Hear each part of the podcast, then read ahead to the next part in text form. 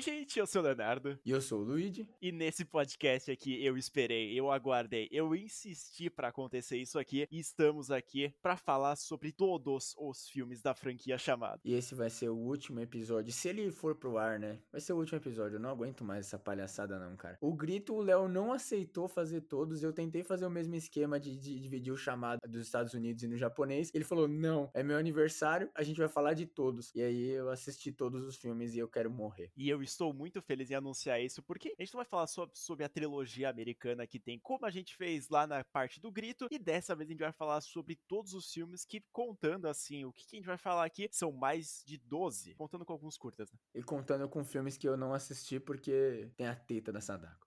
é foda, né? E já para adiantar aqui, a gente vai começar a falar sobre a franquia original que é mais conhecida, que é o Ringu ou Ring, que foi lançado em 1998.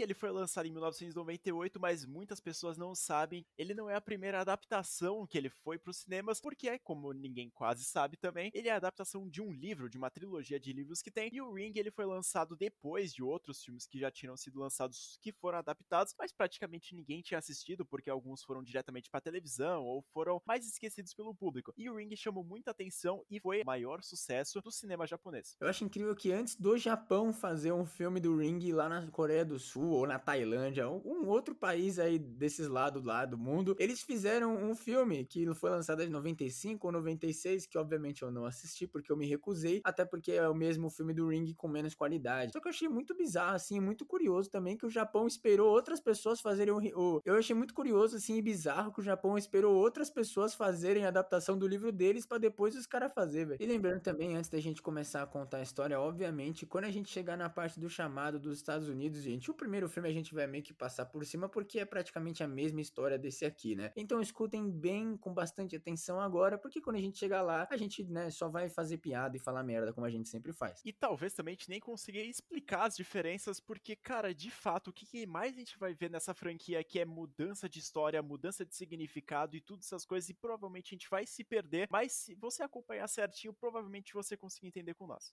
O filme original, o Ringu, ele acompanha uma jornalista que depois de duas jovens acabarem morrendo depois de assistir um vídeo muito misterioso, que tem uma cena muito bacana e que foi referenciada em outros filmes como Todo Mundo em Pânico, quando acontece aquela ligação depois das meninas assistirem o vídeo e elas são informadas que elas irão morrer depois de sete dias. E a gente fica com um cagaço do caralho, e aí uma das meninas que já tinha assistido o filme, ela vai lá e acaba sendo morta lá. Num efeito muito estranho. É, a gente tem que mencionar o efeito. No, nos Estados Unidos também não aparece né? A pessoa só grita e some a tela e depois a pessoa aparece morta. Mas nesse aqui dá um freeze frame e a tela fica negativa, né? O preto fica branco e o branco fica preto. É muito bizarro. E aí também uma outra coisa que é estranha é que eles dizem que as pessoas morreram de ataque cardíaco, mas eu nunca vi alguém morrer de ataque cardíaco e ficar com a boca do tamanho da cara, né? Então, assim, parece que foi, sei lá, o Kratos pegou a boca da pessoa e abriu, puxou os dois lados e a pessoa morreu por isso. Mas não, a pessoa morreu de ataque cardíaco. E a gente acompanha pelo resto do filme inteiro essa jornalista que ela vai se encontrando com outras pessoas para tentar resolver esse negócio, né? Porque ela acaba assistindo o vídeo também e aí a sua morte está sendo decretada. E aí depois ela enviar uma cópia pro amigo dela que tá ajudando a resolver todas essas paradas, ele vai lá e começa a ver também a Sadako em algumas partes dentro desses sete dias. Isso me incomoda um pouco, mas ao mesmo tempo eu acho legal que é meio que uma desculpa do porquê a pessoa ia acreditar, né? Porque assim, se só tocasse o telefone e falasse sete dias e não acontecesse mais nada, não ia ter filme, né, gente? Porque a mulher ia falar, ah, é, é, brincadeira, né, malandro? Aí ela ia só morrer. Então, assim, obviamente a Sadako vai aparecer, mas também é muito bem dosado, principalmente na versão japonesa. Ela não aparece tanto, não é jumpscare. Ela só aparece lá no fundo para chamar nossa atenção. Obviamente, às vezes dá um jumpscare na protagonista, mas na gente não dá. Isso é legal, né? Não é um negócio tipo, a mulher abre a porta e a Sadako tá lá. Não, a Sadako tá no fundo e aí quando a mulher olha, a Sadako tá lá. Então é bem interessante isso. Eu até comentei recentemente no canal lá no YouTube que eu gosto muito de, dos filmes de assombração do Japão ou da Coreia, porque eles fazem de um jeito mais legal que pelo menos nos Estados Unidos eu sinto. Não sei se é porque a gente tá acostumado, mas eu achei bem interessante esse jeito deles dosarem de ela aparecer, pra gente não esquecer, né, que a mulher vai morrer, mas também tem essa toda essa questão investigativa dela ser uma repórter, tá tentando entender a história. A gente só vai ver mesmo o visual da Sadako lá no final do filme, que é quando acontece a cena final, a gente realmente vê ela ali na frente do nosso personagem, porque às vezes aparece só um, alguma coisinha ali, outra ali, e deixa bastante suspense de como que é o visual desse fantasma que tá comendo o cu de geral. E aí, obviamente, a história ela não poderia ir pra frente a não ser por alguns professores roteiros que vão aparecendo, porque a nossa jornalista e também o amigo dela, eles vão fazendo várias pesquisas ao longo do filme inteiro, e eles vão descobrindo um pouco mais sobre o passado da Sadako e por que que ela tá invadindo as fitas para matar as pessoas que assistiram ela depois de sete dias. E aí nesse filme aqui é explicado que a mãe da Sadako ela era uma vidente e ela tinha previsto que um vulcão lá do Japão iria explodir e aí as pessoas começaram a notar bastante ela e aí depois de um tempinho o pessoal começa a duvidar, né, e falar, pô, alguém pode acertar isso aí, né? Você pode fazer qualquer chute o pessoal vai acreditar. Só que no fim das contas, depois da mãe da Sadako tá fazendo uma outra apresentação, um brother começa a falar que é tudo mentira e a querida Sadako, ela vai lá e decide, porra, mano, tá falando que minha mãe é mentirosa, seu filho da puta, vou te matar. E aí depois dela matar ele com o poder da mente, e eles começam a falar que a Sadako em si é uma vilã porque ela matou o pessoal e ela é um monstro. E se já não bastasse também, depois eles vão lá e matam ela e jogam num poço. Essa ideia das pessoas serem psíquicas, né, ela tá muito presente no universo do chamado, e acontece também bastante, né, nas mídias japonesas de terror e essas coisas, só que é muito bizarro porque também o ex-marido, né, da nossa protagonista, que é pai do filho dela, que também assistiu a fita, a gente até esqueceu de comentar, até por isso que ela fica tunada, tentando buscar a resposta para como parar, né, o vírus e tal. Ele também é meio psíquico, ele encosta nas pessoas e enxerga coisas, só que em vez de ver o futuro e ou matar a pessoa, ele vê o passado. Então, quando ele chega lá no pai da Sadako, encosta nele, começa a conversar, ele começa a ver isso. E é assim que o filme apresenta pra gente. E é muito doido porque parece que teleporta os nossos protagonistas para quando isso tava acontecendo. Só que obviamente eles não podem fazer nada, eles ficam lá só com cara de bosta enquanto a Sadako morre. E aí também é muito importante já lembrar aqui para vocês que a Sadako ela tem um super poder, assim, a gente pode dizer assim, né, que é quando ela vai lá e ela consegue meio que implantar imagens, meio que loucuragens, alucinações na cabeça do pessoal. E aí é meio que explicado que depois dela ter morrido lá no poço, depois dela ter ficado sete dias viva lá dentro do poço, ela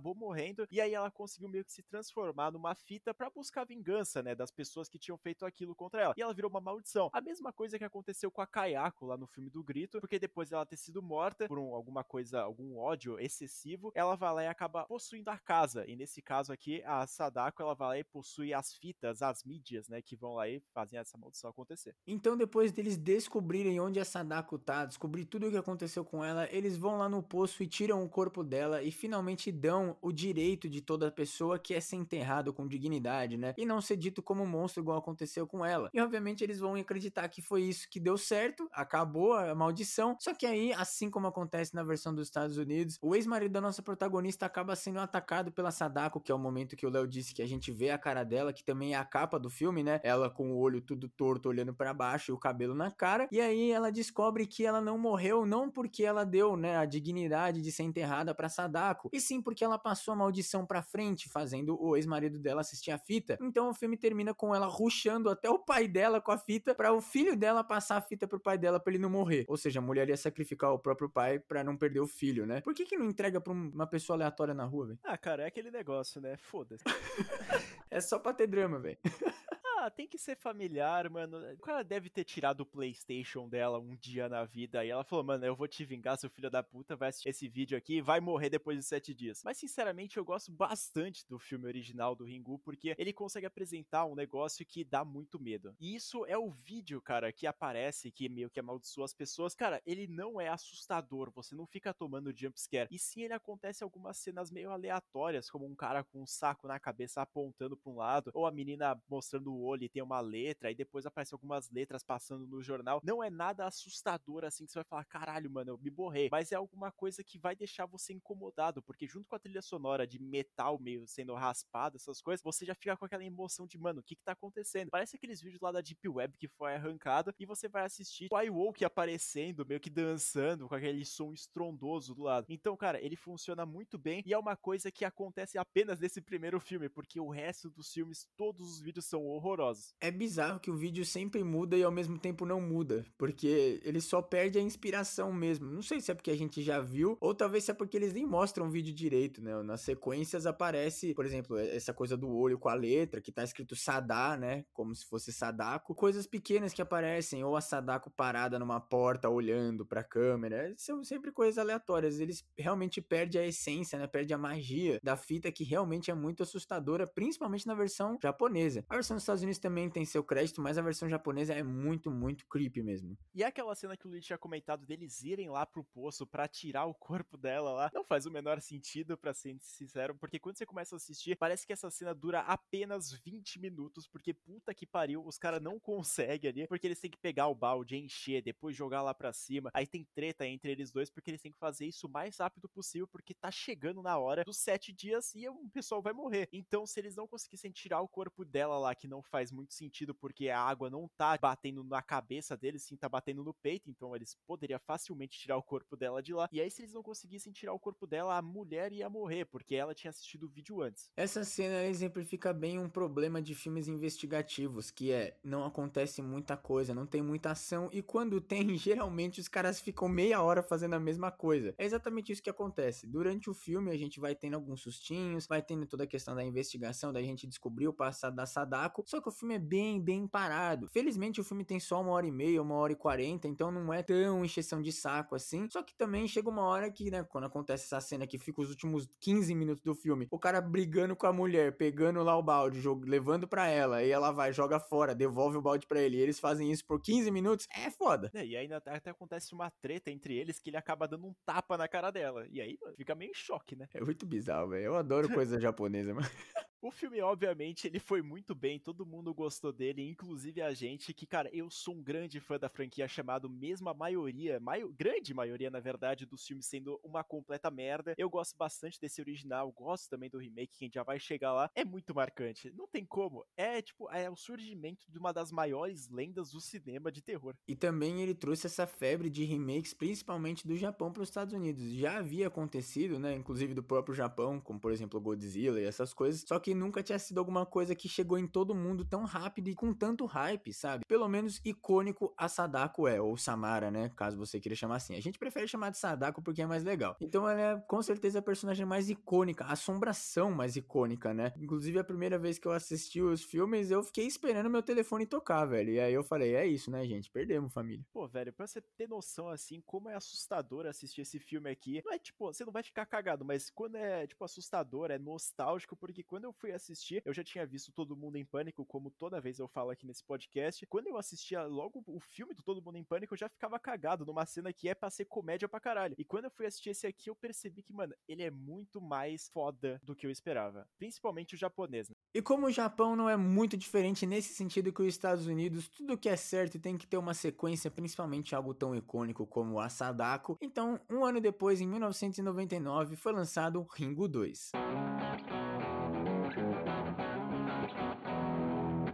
2 ele vem com uma proposta um pouquinho diferente, porque ele é praticamente o filme do Exorcista 2. Ele tenta fazer essa parte da Sadako ela não ser só uma maldição e sim alguma coisa mais neural, mais dentro da cabeça da pessoa. E sei lá, cara. Inclusive parece muito o filme do Exorcista 2, porque ele tem até os negocinhos que coloca na cabeça, tenta ver, porque a menina que tinha sobrevivido lá no começo do filme, que a amiga dela tinha morrido, ela volta para esse filme aqui e ela tem poderes telecinéticos de que ela consegue colocar o vídeo da Sadako em qualquer televisão, então é um perigo. E também a nossa protagonista que vai ser amante do professor, né, o cara que morreu no primeiro filme, o ex-marido da nossa protagonista no primeiro filme, ela também tem poderes telecinéticos, só que ela só é telepatia, ela só fala na cabeça da pessoa, né? É muito bizarro e, velho, a gente tem que explicar, quando a gente chegar, né, para falar, a gente vai, vai dividir de um jeito meio estranho, vocês vão perceber pelas datas dos filmes, mas a gente tem que comentar aqui, o Ringo 2, ele saiu porque eles fizeram uma adaptação de outro livro que também é a sequência do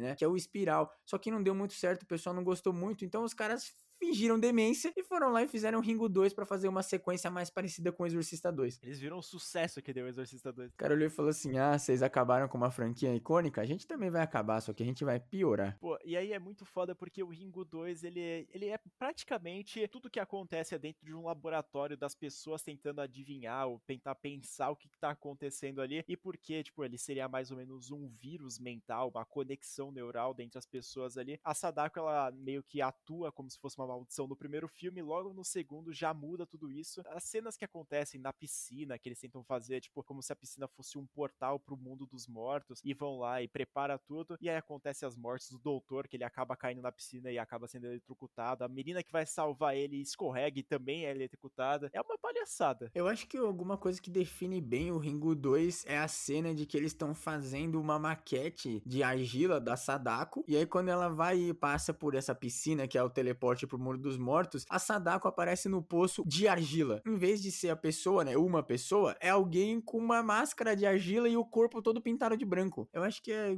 define bem o que é esse filme, né, velho? Nojento. E eles ainda vão lá e mudam o que que acontece no Ringu, né, o original, porque eles não falam que ela morreu logo em seguida, depois de sete dias que ela foi tinha sido jogada no poço. E sim porque ela tinha morrido um dia antes, um aninho antes deles encontrarem ela nesse filme aqui do Ringo 2, e ela tinha ficado naquele poço durante 22 anos. Então eles foram fazer a reconstrução facial dela usando argila, usando essas paradas, e, mano, saiu um resultado grotesco. Os caras não têm a mínima ideia do que estão fazendo. E é muito doido porque nesse filme aqui eles querem muito dar solução pro problema da Sadako. Tanto no livro e também no espiral que a gente vai comentar um pouquinho mais na frente, o ponto é que a Sadako é impossível de curar dela e ela é uma infecção, ela é um vírus que faz a pessoa morrer depois de sete dias, né? A pessoa vai ficando doente até que a pessoa morre. Então não é que a pessoa tem um ataque cardíaco, não é que a Sadako vai e assombra a pessoa e assusta ela. Isso acontece nesse filme também, só que é de um jeito muito estranho, porque, por exemplo, no primeiro filme, no Ringu, não é mencionado que o filho do cara lá, que é o ex-marido da nossa protagonista, também tinha poderes telecinésicos ou psíquicos, alguma coisa assim. E nesse filme aqui, o moleque tem o mesmo poder da Sadako, que é matar os outros. E ele quase mata um cara depois que a mãe dele morre atropelada, que também é uma cena muito bizarra, porque ela é teleportada pro passado e aí ela vê o pai dela e ela é atropelada e morre. E aí eles tentam usar esse moleque contra essa menina que tinha sobrevivido no primeiro filme lá na Cold Open, para ele tentar meio que tirar o espírito e fazer um exorcismo na própria mulher. Tá tudo errado e, mano, eu acho que esse filme aqui é um desastre. Eles tentarem mais para essa parte do vírus que eu gosto, é uma ideia tipo mais autoral assim, se a gente pode dizer, mas cara, eu prefiro muito mais sendo uma maldição e usando menos essa ciência porque o Exorcista 2 veio para isso, provou que não funciona. Eles tentaram mesmo assim. E também é muito chato porque como a gente já passou uma hora mais até com a parte investigativa do primeiro filme, nesse filme aqui ou a gente vê, quer ver sangue, né, que aí também não faria sentido a Sadako aparecer e virar um slasher, né, começar a matar todo mundo, mas também eles foram pra uma ideia completamente absurda, tipo trazer personagens antigos para morrer e dar poder para personagem antigo e junto um monte de história e no final todo mundo tem poder telecinético e aí é isso, velho. E a Sadako no final ganha. Ou não também, porque a menina consegue pegar o moleque e sair do poço lá depois que o pai dele pega todo o medo deles pra ele. Parece o espírito do pai dele, ele fala: "Vocês não podem ter medo dela, senão ela mata vocês, então me dá sua mão". Aí ele fica segurando a mão do menino e fala: "Agora o seu medo tá comigo". E aí ele começa a se contorcer e afoga. E aí eles conseguem ir embora do poço. O que o Lid comentou é verdade, todo mundo acaba ganhando poder e é uma coisa que acontece bastante até nos filmes do Sadako, porque eu não lembro de nenhum que não tenha um personagem assim que ele tem algum poder telecinético ou que tem algum poder de ver, de ter visões ou de, sei lá, qualquer coisa possível assim, porque na cultura japonesa provavelmente deve ser alguma coisa muito comum e pra gente é muito surpresa porque eles tratam com uma naturalidade tranquila, tipo, a pessoa consegue movimentar a coisa, consegue botar a imagem na televisão e o pessoal, ah, beleza, show de bola, vamos estudar você, mesmo sabendo que eles podem morrer. O problema não é que é chocante pra gente, a gente não tá acostumado, e sim porque é desenvolvido de um jeito bizarro. Não só um artifício fácil do roteiro de quando precisa alguém ganha poder, mas também é muito natural, igual o Léo falou. Então, assim, por exemplo, se fosse alguma coisa sendo igual The Umbrella Academy ou Stranger Things, que as pessoas têm poder, o governo até faz, dá poder para as pessoas, tudo bem, a gente tem um contexto. Agora, nesse filme, não. Ah, você é filho do cara que viu o futuro? Beleza, você tem poder também. Mas você vê futuro? Não, você mata as pessoas. Pelo menos seja o poder hereditário, né? Então é o mesmo poder do pai. Exigir demais, calma aí. É literalmente conveniente ao roteiro, velho. Tipo, é,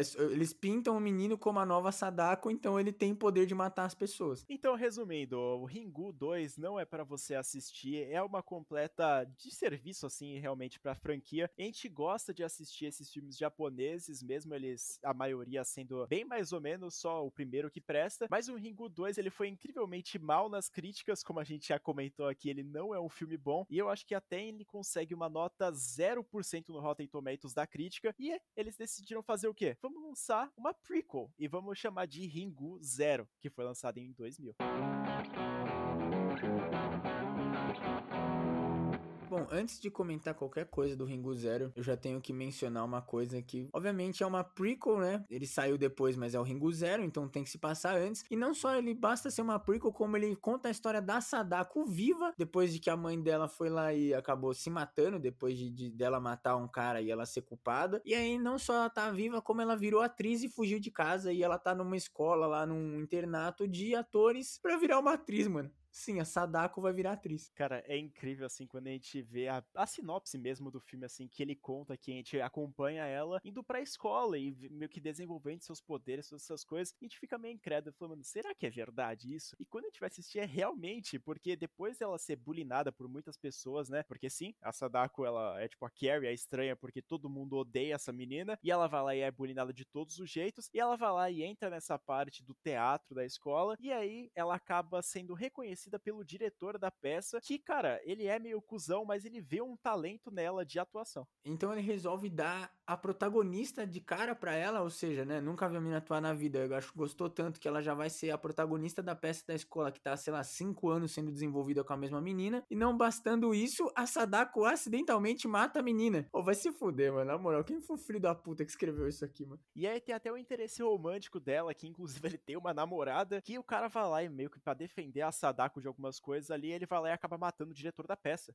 O filme, de novo, ele demora uma hora para acontecer coisa e quando acontece, começam a acontecer coisas sem sentido nenhum. Para contar resumidamente o filme, depois que essa Dako acidentalmente mata a protagonista da peça e rouba o lugar dela porque o diretor viu um talento incrível, uma outra menina coadjuvante e também uma, uma outra jornalista que descobre que a Sadako tá viva ainda, ela vai atrás dela e consegue conversar com o psiquiatra dela e pegar todas as anotações do cara e pegar também áudios e vídeos e essas coisas. Então elas duas se juntam e decidem que elas vão fazer ela surtar no dia da peça. E quando ela vai lá se apresentar, que ela tá sozinha com as máscaras e tudo lá, eles começam a tocar os vídeos e os áudios que faz a menina surtar e imaginar que o psiquiatra dela que tá apareceu lá também sem motivo nenhum é o cara que, que ela matou originalmente, né? Que tava chamando a mãe dela de mentirosa e fez a mãe dela se matar também, né? Ela vai lá e infarta o psiquiatra dela na frente de todo mundo. E o que as pessoas decidem fazer? Obviamente eles vão linchar ela, então todo mundo começa a correr atrás dela ela para matar ela. E acontece uma cena bizarra no camarim, porque aparece uns 50 adultos lá e começa a dar chute e paulada na cabeça da Sadako. E te fala, meu Deus do céu, velho. E eles vão lá e matam ela. Mas que porra de filme é esse, velho?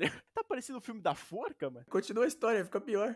Eu tô nervoso, velho. E aí, se já não passasse, o próprio pessoal que matou ela fala, mano, vamos levar ela pra, tipo, pra sair, né, daqui. Eles vão lá, levam ela, e aí acontece alguma parada, porque a Sadako, ela teria duas partes do corpo dela, uma que é a parte boa e a outra que é a parte ruim. E depois, quando eles levam ela para aquele local, ela vai lá e meio que funde os dois corpos. E aí acontece a segunda chacina desse filme aqui, que é quando a Sadako própria, demônio mesmo, o fantasma com cabelão na cara, aparece e acaba infartando todas as pessoas da peça. Inclusive interesse romântico e também a gente nem vê ele morrendo, ele só grita e ele nunca mais aparece. E também a jornalista e a menina que fuderam com a Sadako, elas se matam, né? A mulher fala: "Não vou na trocação franca com um espírito demônio com cabelo na cara. Então ela dá um tiro na cara da menina, assim, de uma adolescente de escola, e dá um tiro na própria cara também. E aí, para finalizar com chave de ouro, como obviamente é uma prequel, então a Sadako vai ter que morrer do jeito que ela morreu originalmente. O pai dela vai lá e dá paulada nela e joga ela no poço. Uma cena que é meio perturbadora, mas se você for assistir sem som é engraçada. Não, com som também é engraçado, vai se fuder. No meu caso, eu resolvi assistir esse filme no YouTube, só que ele não tinha nem em português e nem em inglês. Como que eu assisti? Em francês. Foi lindo. Experiência única. Entendi o filme? Não, depois eu tive que pesquisar, mas a dublagem tava boa e tava engraçada pra caralho. Merci beaucoup. Na hora que o pai dela começa a dar palavra nela, ela fica: No! No! Bom, gente, resumindo, o Ringu Zero é uma grande palhaçada, mas, mano, eu vou falar, eu prefiro o Ringu Zero do que o Ringu 2. Eu até tinha dado nota na época, um pouco diferente, mas depois analisando o filme do Ringu 2, cara, é um total de serviço. E o Ringu Zero, pelo menos, é alguma coisa divertida de você assistir, muito diferente do usual, porque a gente espera tanto a Sadako aparecer nos outros filmes, e desse aqui ela é a porra da protagonista. A gente fala, mano, a Sadako não é tão mal assim. E aí depois que ela aparece, começa a matar todo mundo, a gente fala, é verdade, talvez merecia morrer. Mano, eu acho que pra uma prequel assim, é uma das menos piores que eu já vi. Porque eles conseguem desenvolver, inclusive também é baseado em outro livro do mesmo autor lá do Ring, do Espiral e do Loop, só que é um livro de curtas, então é um livro com três histórias. E uma das histórias conta do interesse romântico desse filme aqui, onde ele conhece a Sadako e mete boneco nela. Então é bizarro assim, a história não faz o menor sentido. Obviamente, como eles são jovens adultos, eles não vão ter filho, e também porque a Sadako é um espírito, né? Então não tem nem como ela ter filho. Mas eu acho que pra uma prequel é uma das menos piores que eu já vi, assim. E incrível, a gente simpatiza com a Sadako, mesmo quando ela mata as pessoas, porque tava certo, mano. Do nada, velho, um monte de adulto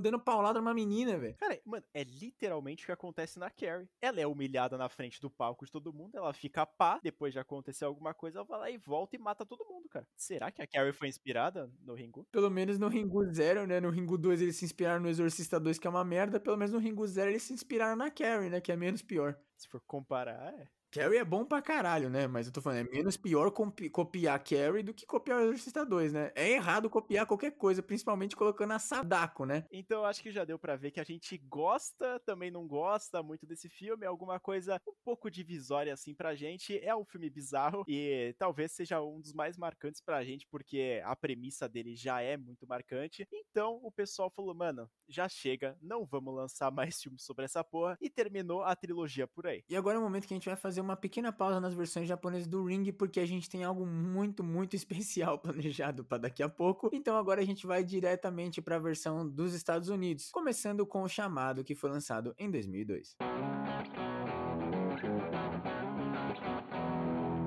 Chamado dos Estados Unidos ele é praticamente a mesma coisa do que acontece, algumas pequenas alterações do que acontece porque o filme ele tem mais de 20, 30 minutos a mais do que é, deveria ser, porque ele vai lá enche bastante linguiça, tenta fazer uma história bem diferente do que a gente acostuma ver, só que no final das contas a resolução é a mesma, então ele fica mais do mesmo. Então a gente vai falar que tem algumas diferenças, mas nem tanto. Eu acho que a maior diferença é o fato de que ninguém tem poder psíquico ou de telepatia. Então acho que essa é a diferença. O filme ele acaba ficando maior porque eles realmente têm que dar um jeito de descobrir o que tá acontecendo, né? Não é só apertar a mão da pessoa e ser teleportado pro passado e ver com seus próprios olhos o que aconteceu. Mas tirando o resto, é literalmente a mesma história. E aí depois as jovens verem alguns vídeos, elas vão lá e acabam sendo cobradas pela própria Sa e elas vão lá e acabam sendo cobradas pela própria Samara nesse filme aqui, que a gente vai começar a chamar ela de Samara porque é uma personagem diferente, a gente pode dizer assim, porque ela não é japonesa. E aí as duas meninas elas são cobradas e aí a gente acompanha a história da nossa protagonista procurando com seu namorado algum jeito de se escapar. E é a mesma coisa, o filho dela também assiste o filme e aí ela fica desesperada para salvar um menino, que também é um dos piores atores assim que eu já vi na minha vida, moleque insuportável, né? Não é culpa do menino, né, do ator, mas é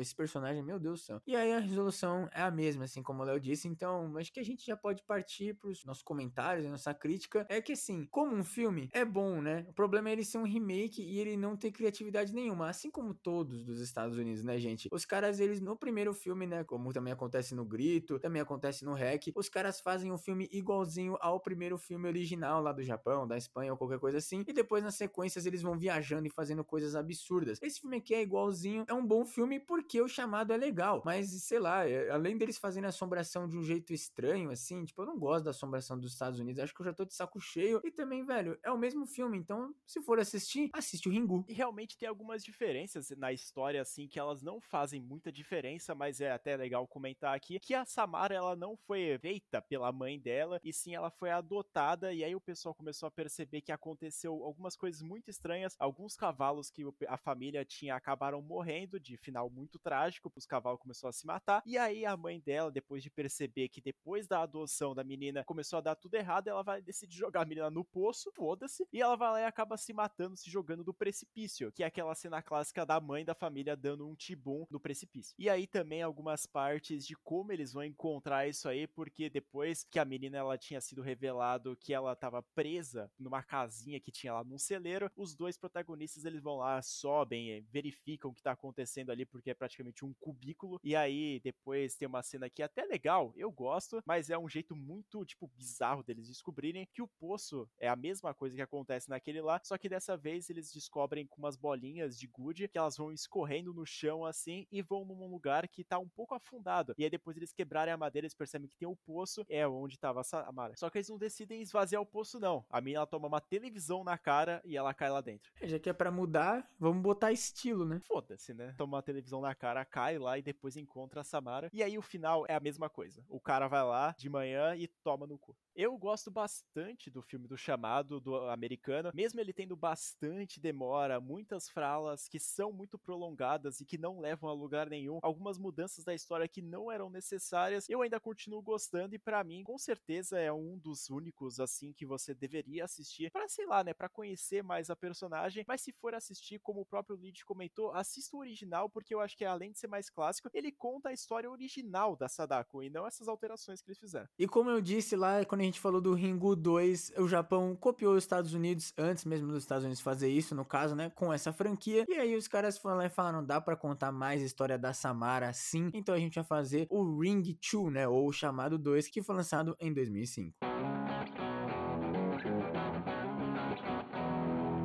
Esse filme aqui é muito interessante porque ele obviamente vai contar da mesma protagonista, né, a Rachel, a nossa jornalista do primeiro filme, e o filho dela, o Aidan. Só que ele tem um fato curioso é que entre esse filme e o primeiro foi lançado um curta chamado Rings. E aí o filme ele meio que usa isso para, né, explicar, ele dá uma explicada no filme, mas basicamente é que as, mesmo que eles quebraram a fita e tentaram não deixar ninguém fazer cópia, apareceu uma cópia lá porque a Samara é forte pra caralho e aí tá matando um monte de adolescente nos Estados Unidos. E tá matando esses jovens porque eles queriam fazer um desafio entre eles e fazer, tipo, um mostrar o vídeo pro outro e ver, dentro desses sete dias que um, eles iriam morrer, quem ia morrer primeiro ou quem ia, tipo, sofrer as alucinações antes dos sete dias. Então eles vão lá, depois de chegar no quinto, sexto dia que começam as alucinações, eles vão lá e mostram pro outro amigo. Só que aí chega no bonitão, no último cara lá, e ninguém quer assistir a fita dele. Então ele vai lá e decide mostrar para alguma pessoa. Só que no último momento essa pessoa resolve que ela tá com muito cagaço de, né, falar com uma assombração, então ela fecha os olhos, não assiste a fita e o cara acaba sendo consumido pela Samara, dando assim início à nossa história desse filme aqui. Parece muito pânico, né, com esses cold open. Eu gosto que eles não estão nem aí, eles não têm vergonha nenhuma de, do que tá acontecendo, tá ligado? Tem cold open em todo o filme, velho. Não, e é, é, a mesma coisa, é a pessoa morrendo depois de ver a fita. O filme ele é um pouco mais complexo, assim, de se entender, porque depois que a gente vê no primeiro filme que o moleque tinha assistido a fita e ele consegue passar a fita para outra pessoa e ele não morre dentro desses sete dias, e aí depois ele vai lá e começa a meio que ser possuído pela Sadako, se a gente pode dizer assim, porque ela tem poderes bizarros, né? Porque ela consegue mesmo, o moleque não assistindo a fita, ela continua presente ali e ela vai lá e meio que começa a induzir a mãe da família a cometer um crime e meio que fazer a mesma coisa que a mãe da família tinha feito com a própria Samara. Até tem uma cena muito bizarra que a própria Rachel ela vai lá e encontra a Samara na banheira e ela tenta afogar a menina, sendo que a Samara é a mãe da água, né? E aí depois dela tentar afogar a Samara, aparece o amigo dela e fala: "Mano, o que que você tá fazendo?" E aí quando ela vai ver, ela tava afundando o próprio filho. E obviamente o pessoal vai chegar e falar assim: "Você tentou matar o menino, ele tá todo fudido, tá ficando doente, tá cagado, então eles vão tirar o menino dela". Só que aí uma mulher que mata o próprio pai ou mata o ex-namorado, pai do menino, para proteger o menino, obviamente ela vai continuar pesquisando e indo atrás para descobrir o que tá acontecendo e ela vai atrás do quê? Da Samara de novo. Obviamente a Samara tinha sido adotada, né? Assim como o Léo disse lá no primeiro filme, então ela vai atrás das pessoas biológicas, né? Os pais biológicos da Samara. E ela encontra aonde? No hospital psiquiátrico. Nossa, velho, puta que pariu. Parece que acabou a criatividade nesse mundo aqui. Eles simplesmente falaram, mano, quer saber? Foda-se, vamos usar todo o artifício possível de clichê assim. Vamos pro hospital psiquiátrico. Como a gente até viu no Carrie 2. É o chamado copiando Carrie de novo. Parabéns aos envolvidos. E aí tem toda aquela discussão, a mãe biológica da Samara chega lá e conta exatamente tudo o que precisa para nossa protagonista, e ela vai lá e diz que o moleque, ele tá tipo meio que possuído pela Samara, e as únicas horas que ele vai falar realmente, o próprio menino, é quando ele tá no sonho, ele tá deitado, e tudo que ele falar, a nossa protagonista Rachel tem que ir lá e fazer, porque aquilo vai resolver essa maldição, essa possessão, o exorcismo, sei lá, velho. Aqui que chega o momento que eu comentei do pior ator, assim, o pior personagem, o moleque mais insuportável da ficção, porque, cara, esse menino é nojento, velho. E não faz o menor sentido. Eles basearam um pouquinho nos livros, né? Tem todo esse negócio da Samara querer renascer para destruir o mundo, ou só realmente acabar com o mundo inteiro fazendo uma epidemia ou uma pandemia com o vírus dela. Só que aí nesse filme aqui ela tá tentando ressuscitar, e aí o moleque fica falando: não, não deixa ela ressuscitar no meu corpo, e aí começa a dar um monte de merda, e do, do que jeito que acaba? Do jeito genérico genérico, né? Ela consegue lá ganhar da Samara e, ela, e acaba o filme, velho. E depois no terceiro filme, que a gente vai contar daqui a pouco, eles não contam a história deles. Então realmente os caras querem que a gente acredite que esse foi o final deles. Amém, né? Porque eu não queria mais ver a porra da Rachel e do filho dela. Ah, nem tinha que ter terceiro filme, né? Mas pelo menos eles tiveram a cabeça de não colocar essa merda desses dois aqui, né? Sendo bem do sincero, não deveria nem ter o segundo filme deles. Sem vergonhice do caralho, velho. Eu gosto também de que o jeito que eles decidem exorcizar a Samara do corpo do menino é afogando ele. De novo, a Samara, ela vive na água, gente. Como é que ela vai morrer afogada? É, faz sentido ela ter medo da água também, né? Faz, mas não também. Tipo, faz sentido ela ter medo da água, mas não faz sentido ela morrer na água. E aí, nesse filme aqui, até tem uma troca de visual, assim, porque no primeiro filme ela já era um pouco mais suja, assim, mais arrebentada, né? Porque no primeiro filme do Ringu, quando a gente vê a nossa Sadako, ela vai lá e aparece toda limpinha, com um vestido branco, parece que nunca foi raspado em alguma coisa. E nesse filme aqui, parece que, mano, realmente a menina saiu do poço, tá encardida, tá com um CC absurdo do chamado 2. Parece que a menina passou mais 5 anos lá e, meu Deus do céu, mano, não toma banho nunca. Parece uma girl. Como diz a Amanda, eu fiquei com vontade de tomar banho vendo esse filme aqui. Resumindo a nossa opinião, não gostamos desse filme aqui do chamado 2. É insuportável, a família a gente não aguenta mais. E felizmente, ou infelizmente, na verdade, depois de apenas 12 anos do segundo filme, eles falaram: por que gente não lança um filme chamado O Chamado 3 ou Os Chamados e ou, ou Rings? Que eles vão fazer sucesso. Então eles decidiram lançar O Chamado 3, que foi lançado em 2017.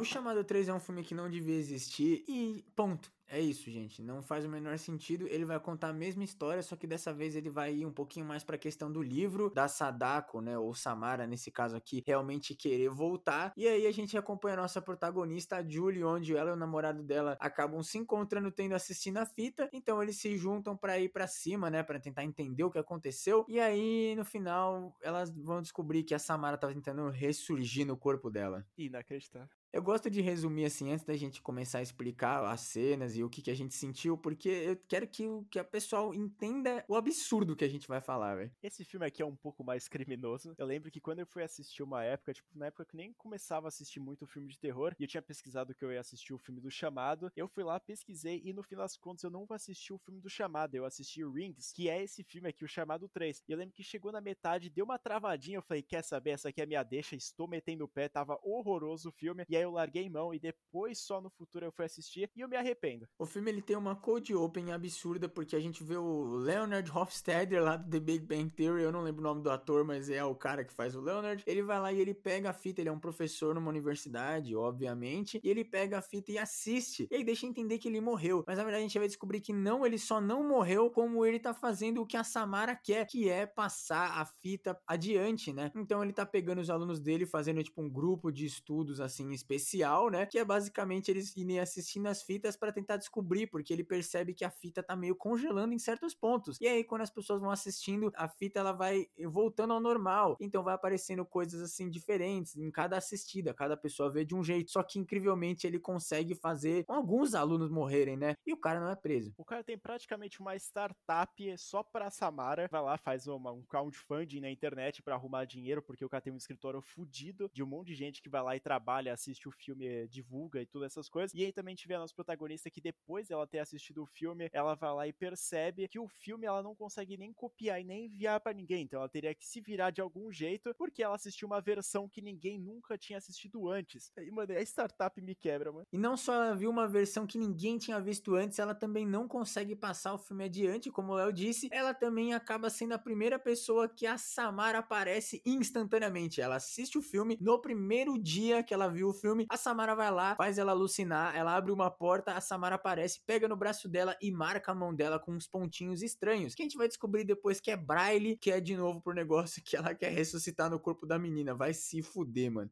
A startup te quebra, o Braille me quebra, legal, mano, Pior é que eu percebi isso na hora que aconteceu, quando eu tava assistindo. Na hora que eu vi os pontinhos na mão dela, eu falei, mano, isso aí é Braille. Aí quando eu falo no filme, eu tipo pensei zoando, tá ligado? Eu falei, eles não vão fazer isso. Aí na hora que o cara fala no filme que é Braille, eu falei, mano, eu acho que se travar, eu vou fazer igual lá, eu vou embora, mano. Pena que não travou. Cara, a única coisa que eu gostei desse filme aqui quando eu fui reassistir, né? Porque tem algumas cenas assim que eu vi na primeira vez, da primeira assistida, que eu não tinha gostado já, que é a cena quando ela vai entrar no túmulo da Sadako e fala, porra, seria interessante, né? Eu entrar com o corpo inteiro onde tem o túmulo dela, e aí ela é trancada, aí aparece a Samara para dar um susto e foda-se, né? Outra alucinação sem nenhum sentido, só pra dar um jumpscare. E a única cena que eu falei, caralho, que foda que, mano, me encheu os olhos, entendeu? Vou te falar. Uma cena do chamado 3 me encheu os olhos, que é quando a televisão ela cai no chão e eu falo, mano, por favor, faz a Sadako sair dentro dessa televisão, pelo amor de Deus. E aí, quando começou a levantar essa televisão, eu falei, meu Deus, que foda. E aí, tudo bem, é um CGI horroroso, mas eu me senti realizado. Me deixa. Os caras, eles foram da pessoa tirar a TV da tomada, quebrar a TV, jogar a TV fora. Não só, ela tira a TV da tomada, a TV cai no chão, mas mesmo assim a Samara levanta a TV e se reergue. E se no Chamado 2 a gente tinha toda a backstory da Samara vendo a mãe biológica dela que estava no instituto psiquiátrico, a gente descobre naquele filme que o pai da Samara ele não existe. Só que nesse filme aqui eles mudam um pouquinho, se eu não me engano, eles mudam até o nome da mãe da Samara. E aí ele é o Vincent D'Onofrio, né, que para quem não sabe é o Wilson Fisk da série do Demolidor e também é um grande ator aí de vários filmes e várias séries. Ele é um padre que ficou cego, ou na verdade ele se cegou, depois a gente descobre isso. Ele é o pai da Samara depois que ele mais ou menos abusou da mãe dela. E aí quando ele viu ela nascendo, ele quis matar ela, só que aí não deu certo. Aí a menina cresceu e aí ele acabou se cegando porque a menina aparecia o tempo inteiro para ele. E aí ele falou assim: "Se eu não vejo, não pode me matar". E é exatamente a mesma coisa que acontece no Grito de 2020, né? Então o Grito copiou o chamado. Então os dois filmes ruins da, das franquias se copiaram e eles não aprenderam que é puta história de merda, velho. E inclusive esse cara aí, depois dele ter revelado toda essa parte, que ele era um padre, que ele era cego, que ele poderia até fechar o olho, né? Usar alguma coisa no olho e não precisava se cegar de fato. A gente não vai entrar nesses quesitos, mas ele vai lá e tentar abusar da nossa protagonista também. E aí vai chegando mais pro final do filme, depois de ter virado uma chacota geral já, a gente recebe mais uma coisa inesperada. Depois deles conseguirem matar o padre e teoricamente ter ganhado da Samara, porque sim, eles vão lá e dão o enterro digno para ela, eles conseguem queimar os ossos dela ou pegar os ossos dela que ele tinha escondido na casa dele e enterrar em algum lugar, né? Eles falam ganhamos família, deu certo, o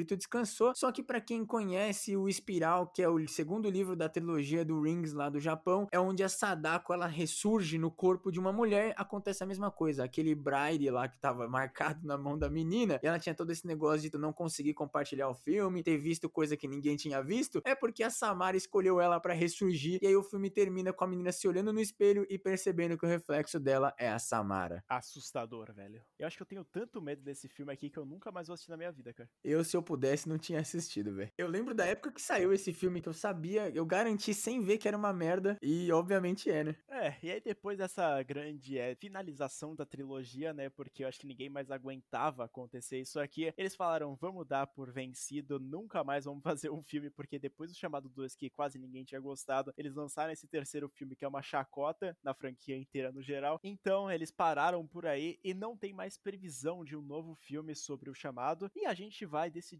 agora voltar para a franquia japonesa e também voltar para o ano de 1998, que a gente vai falar sobre o filme Espiral.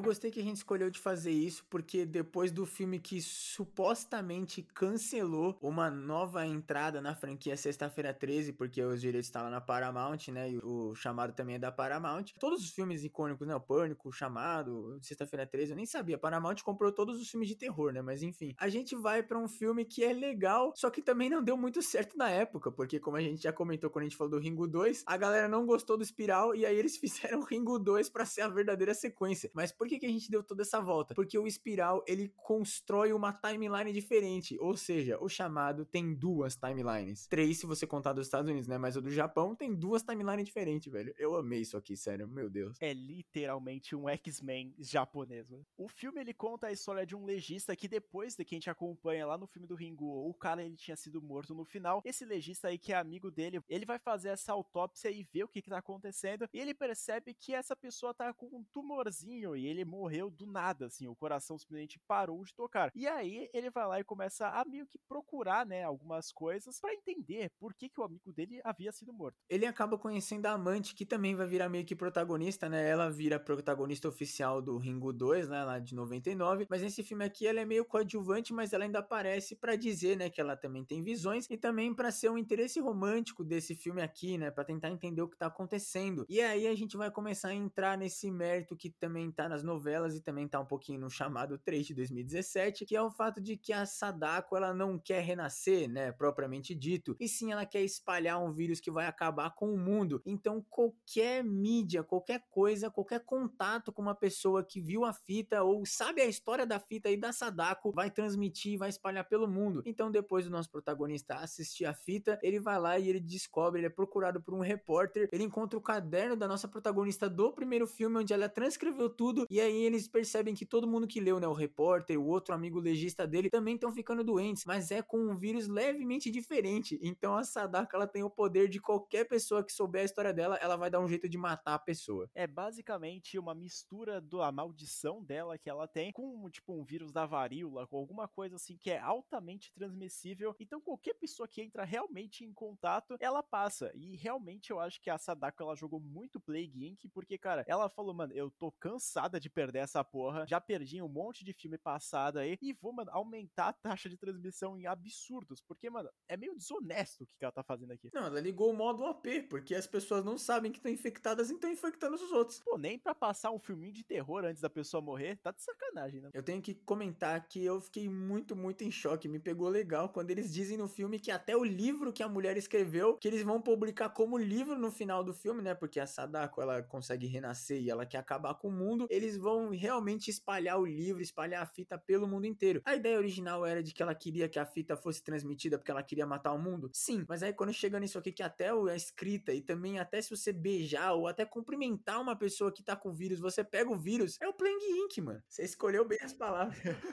E o filme do Espiral, ele é muito diferente dos outros, assim, que a gente pode dizer, porque, tudo bem, a gente tinha investigação nos outros, mas no Espiral parece que eles realmente assumiram, tem a, praticamente uma dupla de detetive, eles vão andando, vão investigando, vão tendo caso, vão vendo um monte de coisa. Praticamente é um filme thriller e deixa de ser um filme de terror, porque a Sadako em si, assim, vai aparecer pouquíssimas vezes. E quando ela aparece, ela não aparece como a Sadako, e sim ela vira a nossa protagonista, interesse romântico desse filme, porque depois depois que o nosso protagonista ele assistiu a fita, ele vai lá e num momento ali que ele se entrega, né? Entrega o seu amor, eles vão lá e fazem o Vucu Vucu bem bolado e ele acaba transmitindo a doença. Só que ele transmite de jeito normal? Não. A Sadako renasce porque ele meteu um boneco nela, mesmo que ele não meteu o boneco. E aí ela vai e renasce no corpo da mulher. E depois ele vai lá e faz o Vucu Vucu de novo com a mulher, só que dessa vez é com a Sadako. Pô, agora dá pra entender, né? Porque esse filme não funciona naquela época, né? Que safadeza. O nosso último podcast foi o Cinelivro, lá a gente comentou, né? A gente comenta dos livros e adaptações, e eu disse, como sempre, que um grande problema de adaptação de livro é pegar o livro e botar no filme, porque são mídias diferentes, é exatamente o que acontece nesse aqui. Os caras podiam ter um pouquinho de jogo de cintura, ter um semancol de tirar isso, ou talvez desenvolver de um jeito melhor, né? Porque só vai acontecendo as coisas e a gente fala, tá bom, é isso, né? A Sadako renasceu depois que o cara transou com a mulher. Pior que, velho, o filme é bom, mano. Mano, é absurdo. É uma história, assim, insana, cara. Eu não não acho o filme bom, eu acho ele bem mais ou menos assim, eu não acho ele nem ruim, na verdade, como eu comentei, ele é o medíocre do medíocre. Ele entrega ali uma história muito diferente do Ringu que a gente já tá acostumado, do próprio chamado. Essa parte do vírus, como eu já tinha comentado, ela funciona em alguns casos e não funciona em outros. Então, depois dessa ideia genial que vai marcar nossas vidas pelo resto delas, depois de muito tempo, né, eles acabaram com essa timeline fizeram o Ringu 2, o Ringu 0, e aí depois não deu certo esses dois filmes, e lá em 2012 eles fizeram um filme para continuar a timeline do Espiral, ou seja, Ringu 0, Ringu, Espiral e Sadako 3D, que foi lançado em 2012. Ou também a Invocação, se você quiser chamar assim, mas a gente vai chamar de Sadako 3D porque ninguém merece, né? Agora a gente vai começar a contar um pouco mais sobre essa história que eu tive o prazer de assistir o filme depois de alguns minutos falar, caralho, não entendi porra nenhuma. Então eu fui lá e preparei um resuminho pra mim, mandei pro Luigi também, porque, cara, é um filme totalmente impossível de entender. Aparece algumas cenas de Sadako que ela puxa as pessoas pro negócio. Vocês vão entender que esse filme aqui é uma confusão geral. Se vocês não entenderem nem com resumo, imagine a gente. Para vocês terem uma noção, eu assisti o filme, o Léo me mandou resumo e eu ainda não entendi o que aconteceu aconteceu. Agora eu vou contar um pouquinho mais sobre essa história maravilhosa desse filme aqui, que é que depois de 13 anos que aconteceu, que jogaram a Sadako lá no poço, um youtuber aparece nesse filme aqui, ele vai lá e decide fazer um vídeo liberando a Sadako e deixando a Sadako matar ele dentro daquele vídeo, e aí, obviamente, o vídeo ele se torna viral e todas as pessoas que assistem acabam morrendo. A história já começa meio absurda, porque no Espiral ela já tinha renascido, né? O filme acaba com ela renascendo, e aí nesse filme aqui ela morreu de novo. Depois desse vídeo viral absurdo onde a Sadako aparentemente mata um youtuber aleatório, as pessoas começam a assistir e aí uma aluna desse, da nossa professora, que é a protagonista desse filme, ela acaba assistindo. E eles vão tentar descobrir que filme é esse, né, o que tá acontecendo. Só que para não ser só outro filme, outro Ringu, né, de novo, essa professora aqui tem poderes telecinéticos. Inacreditável, velho.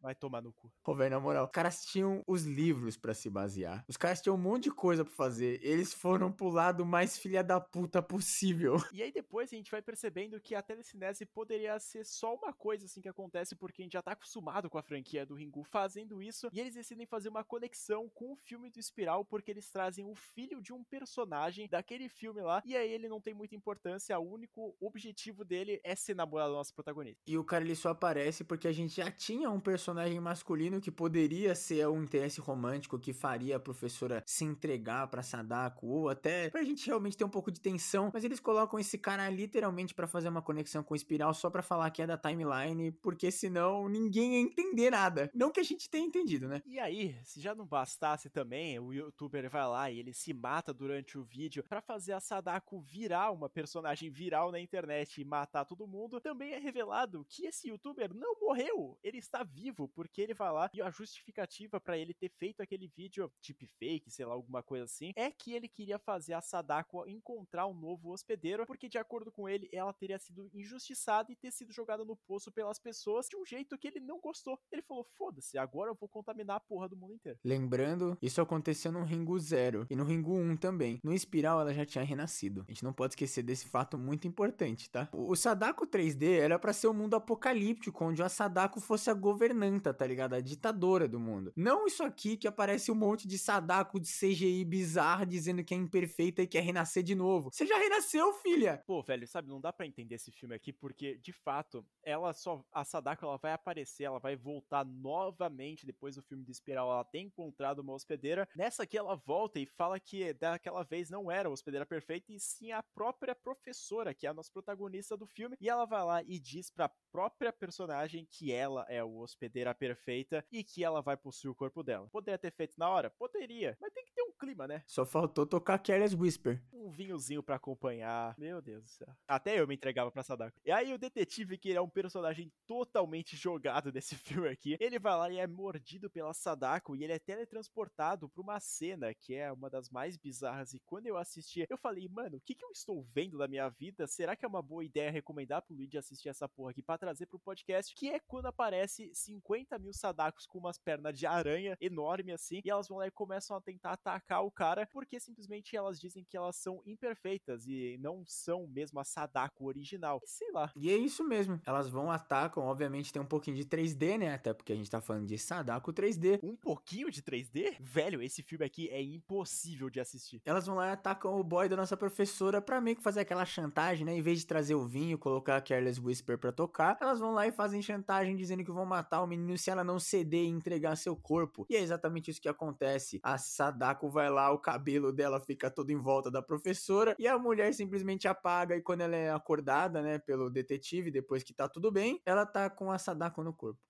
O filme da Sadako 3D é um bagulho absurdo, porque, como a gente sempre fala aqui no nosso podcast, como a gente odeia o 3D no cinema, e principalmente no terror, que não tem motivo para acontecer um 3D, como outros filmes de ação, que tem explosão, todas as paradas. No filme 3D de terror, você precisa ter alguma coisa voando pra tela. E nesse aqui, literalmente, tem qualquer coisa voando pra tela. Tem gente sendo jogada do apartamento, e aí quebra o vidro e sai um caco de vidro na sua direção, num CGI muito porco. Tem a história também que, tipo, todas as pessoas que assistem existem, elas não são mortas pela própria Sadako, e sim elas meio que são obrigadas a se suicidar. E aí acontece a cena do cara lá que ele acaba de assistir o filme e depois ele entra no meio da rua e é atropelado por um caminhão. E se já não bastasse o cara sendo atropelado por um caminhão num CG escroto, a maleta dele que tava na mão sai voando na direção da câmera. Meu Deus do céu, parece Premonição 4, coisa de maluco. Eu tenho que admitir, gente, esse filme aqui, eu falei que eu assisti ele, mas eu acho que assistir é uma palavra muito forte. Obviamente, esses filmes estão disponíveis no YouTube, né? E eles estão dublados. O que eu fiz foi eu botei na velocidade 2, coloquei o fone e fiquei mexendo no celular. Então eu tava ouvindo os diálogos e às vezes, né, quando eu escutava muito barulho, eu olhava para ver as milhões de sadacos pulando para lá e para cá. Mas eu não assisti esse filme porque ninguém merece, cara, sério. Eu não ia nem entender a história, porque mesmo ouvindo e, e olhando assim em certos pontos, assistindo tipo o filme, eu não entendi a história. E mesmo com o resumo que o Léo fez, eu ainda não entendi o porquê que eles fizeram essa história. Eu só quero falar do Sadako 3D2 logo para poder seguir minha vida, cara. Você quer falar sobre Sadako 3D2? Eu tenho que, né? Então vamos atender o pedido do Luigi e a gente vai comentar agora o que foi lançado em 2013 e a continuação direta do filme A Invocação, ou também Sadako 3D, que é o filme Sadako 3D2, ou Sadako 2 3D, ou Invocação 2.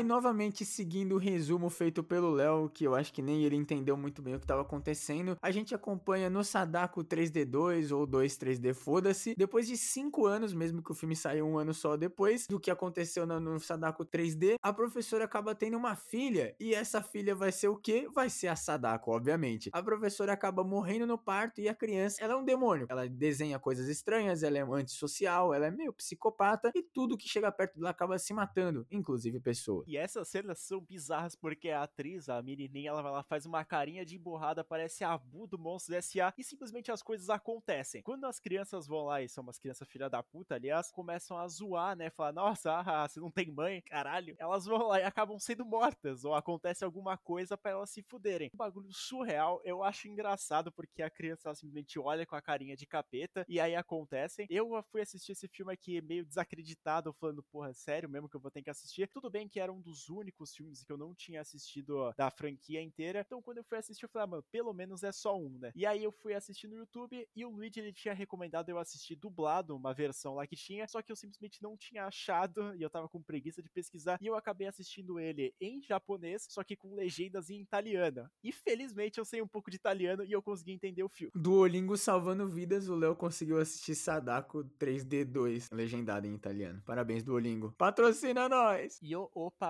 Eu gosto que nesse filme tem morte de criança. Mano, esse filme aqui é muito dedo no cu e gritaria, velho. É absurdo, sério. Porque se no primeiro Sadako 3D a gente tinha um milhão de Sadako pulando igual perereca pra lá e pra cá, esse filme é isso, só que em esteroide, mano. A energia que eu tive desse filme foi maldita. Parecia que eu tava vendo a fita amaldiçoada e que eu ia morrer em sete dias, mano. Esse filme é muito caótico, sério. E mesmo quando não é caótico, não faz tão pouco sentido o que tá acontecendo que você fica no caos, mano. É, é isso, velho. Tem morte de criança, aparece aparece um monte de Sadako de novo. Depois aparece a mãe da menina que na verdade não morreu, com o cabelo que cobre o prédio inteiro onde ela tá. Aí, cara, a gente vai contar um pouco mais dessa história aí, que depois a menina encapetada, ela veio à luz, né? Matar a criança. E ela vai lá e acaba morando com a irmã da menina, da mãe que tinha morrido. E aí depois a menina começa a desconfiar e fala: Nossa, que estranho, né? Tanta gente assim perto da menina e tá acontecendo coisa ruim. Meu Deus do céu, né? E ela começa a ficar um pouco duvidosa, né, em questão a isso e procura um detetive né, pra ver o que tá acontecendo, porque tudo que acontece em volta dessa menina dá merda. E aí, obviamente, é um detetive diferente do que aparece no primeiro, que a gente nem tinha comentado de vez, né, porque o cara tinha um papel negativo. E aí, quando ele vai conversar com o detetive do primeiro filme, que já está de cadeira de rodas, esses cinco anos fizeram muita diferença com o cara. Inclusive, eles estão no estádio de futebol. E aí, depois, esse detetive que vai assumir o caso, ele sair de lá, esse velho, ele acaba sendo empurrado pela escada do estádio e acaba sendo morto. E aí aparece uma personagem de anime, que no caso é a Sadako, e, e é isso. O CGI, velho, desses dois filmes é espetacular, cara. Sério. Tipo, dá pra ver que os caras tentaram fazer alguma coisa, só que deu pra perceber que o orçamento não era nem um caldo de cana, velho. Ou na verdade, não era nem que o orçamento era ruim, é que a ideia era uma bosta. Eu fico imaginando como foi a concept art desse filme aqui. Quem foi o filho da puta que desenhou a Sadako Perereca, mano? Sério. Porra, falar que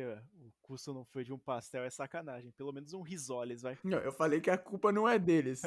assim, o orçamento baixo dá problema sim, mas se a imagem original, se a ideia for boa, pelo menos dá pra salvar. Mas esse filme aqui, nem a ideia era boa, mano. Sério. Eu vou buscar o cara que desenhou a Sadako Perereca, mano. E aí também é revelado que o boy dela, né, o boy da nossa professora, ele simplesmente foi comprar leite e desapareceu, o cara não voltou mais. E a gente só acompanha um youtuber que ele tinha sido condenado, né, pela morte de tantas pessoas, ele tá no corredor da morte. E aí a tia da criança vai lá e começa a tentar tirar umas dúvidas com esse cara. Só que aí, obviamente, ela descobre que a menina, a irmã dela, não morreu. E sim, ela está em um estado de coma num hospital com uma sala enorme somente para ela, com um tamanho de cabelo bizarramente grande, como o Luiz tinha comentado. E aí acontece algumas cenas muito da bizarras, que é quando depois da filha chega lá novamente para encontrar a mãe, ela não poderia ter contato com ela, porque senão a Sadako poderia reencarnar realmente no corpo da filha. E para impedir isso, a gente é introduzido a um personagem completamente aleatório em momentos estranhos, porque no começo desse filme a code open é que a Sadako ou alguém fez uma mulher se matar ou matou a mulher, não dá para entender muito bem. E o marido dessa dita cuja ele começa a pesquisar sobre a Sadako e aí ele fica lá fazendo o camping, né? O cara campera na porta da mulher que tá com a Sadako no corpo e quando a menina vai lá, o cara ameaça matar a menina. E aí começa a ter a trocação franca, a mulher no final acaba acordando, é revelado de que ela não tá com a Sadako mais no corpo, porque a Sadako tá no corpo da menina já, ou não, também não dá para entender. Só que obviamente ela acaba sendo morta pelo cara, ela toma um tiro e morre. E o cara dá um tiro nele mesmo depois. E é um personagem que é apresentado em apenas 5 minutos, ele tem cinco falas e fala: Nossa, a minha esposa morreu, vocês estão fodidos. Vai lá dar dois tiros, se mata e acabou. Esse é o papel do cara nesse filme aqui. Mano, é literalmente para ter uma tensão, porque o clima tava ficando bom, eles estavam conseguindo libertar a professora da Sadako, conseguiram tirar ela do coma, mesmo que elas se encontraram, a Sadako não renasceu, então tava tudo muito bom. Aí os caras falaram: Nossa, é verdade, é um filme de terror, né? Vamos fazer um caos. Aí eles botaram o cara para matar ela, e aí, para no final dizer que, na verdade, a menina não era filha da Sadako, ela era sim filha da professora, e a Sadako não renasceu. Então, no espiral, a Sadako renasceu, aí eles ignoraram isso no Sadako 3D, ela renasceu, aí ela teve uma filha, mas na verdade a filha não é dela, e no final ela não renasce. É, eles até chegam a dizer que a filha, né, essa menininha do caralho aí, ela é filha da Sadako, porque depois que rolou o bem bolado, ela não nasceu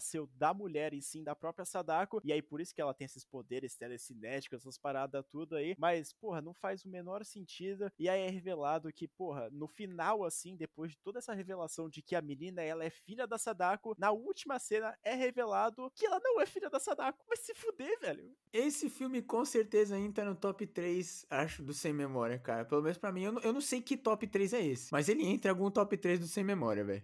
Não, Sadako 3D2, ele é um horroroso filme, assim, é péssimo. Não dá para assistir muito bem assim. Mas, cara, eu vou te falar que eu prefiro assistir o Sadako 3D2 do que o Sadako 3D apenas. Então, cara, eu não sei, porque eu não quero assistir nenhum dos dois, na verdade. Mas eu senti falta da Sadako Aranha Perereca, mano. Porque, velho, é Sadako 3D, mano. Eu queria o caos, velho. Ah, mano, aí você tá pedindo para tomar no cu também, né? E já deixando bastante de lado o Sadako 2 3D, que ele tinha sido lançado em 2013, a gente vai voltar bastante tempo e vai pro Ring Kanzenban, que ele foi lançado em 1995, que é a primeira adaptação pros cinemas, mas não muito bem pros cinemas, porque ele foi pra televisão. Então agora a gente vai falar sobre Ring Kanzenban. Antes do Léo começar a falar, eu só queria reiterar que realmente esse filme é japonês, mas ele não foi pro cinema. Só que aí eu também tenho que arrumar porque o Ring saiu antes. Mas tem uma versão sul-coreana que chama The Ring Virus. Então vão lá e assistam esse filme. Ou não também, eu não vi, eu não posso comentar. Franquia chamado sul-coreano, Léo? Meu Deus. Ring Kanzenban com certeza é um filme que eu não tava pretendendo assistir. Quando eu fui pesquisar na internet para falar aqui nesse podcast, eu percebi da existência dele e falei, mano, já que foi o primeiro que foi para cinemas ou foi para televisão, eu vou dar uma assistida porque eu tava sem nada para fazer da minha vida. E aí quando eu coloquei no YouTube, eu comecei a assistir, eu falei, caralho, é bem parecido na verdade com o Ringu original que a gente tá acostumado a ver, porque obviamente ele é considerado uma das melhores adaptações assim do livro que foi feito. E aí tem algumas coisas bem diferentes na verdade que eu acho que é engraçado comentar aqui. Primeiramente, o filme ele acompanha um cara e não uma mulher que já tinha sido trocada. No livro oficialmente era um cara e nesse filme aqui ele vai um, uns lados muito estranho na verdade, que mostra um passado meio estranho da Sadako e aí também mostra bastante teta, porque o cara que é um principal, ele é um jornalista e ele acaba cobrindo esse, todos esses casos. Quando as pessoas morrem, elas têm que estar tá pelada. Inclusive, eles não bastando assim, eles vão lá e colocam a Sadako pelada. E também para mais complementação assim possível, eles vão lá e decidem revelar um, um, negócio que não faz muito sentido, na verdade, que é depois que um crush dela lá, que é o tipo vira um doutor, vira alguma coisa assim no futuro, ele vai lá e revela que depois quando ele foi ter relações sexuais com ela, depois dele dar uns pega, todas as paradas, e aí depois que ele vai lá e levanta a saia dela para fazer o bem bom, e ele vai lá e percebe que a Sadako ela é hermafrodita. Então a gente fala, por quê? E o filme também não sabe responder por quê. Não sei se o livro fala em algum momento que a Sadako é hermafrodita. Se foi ideia do livro, o escritor tem que se fuder. Se foi ideia diretamente pra esse filme, quem fez esse filme tem que se fuder. E no filme também, ela acaba pegando o próprio pai. Cara, é, é um total absurdo esse filme aqui. Como adaptação, assim, tipo, no filme no geral, tirando esses pontos muito estranhos, na verdade, que eles querem mostrar a teta da Sadako em todos os pontos possíveis. Inclusive, quando ela é jogada no poço, ela foi fazer relação sexual com um cara, e aí acontece do cara jogar ela no poço, e a gente fala, mano, meu Deus do céu, tá ligado? Ela cai no poço pelada, e a gente fica pensando, mano, qual que é a necessidade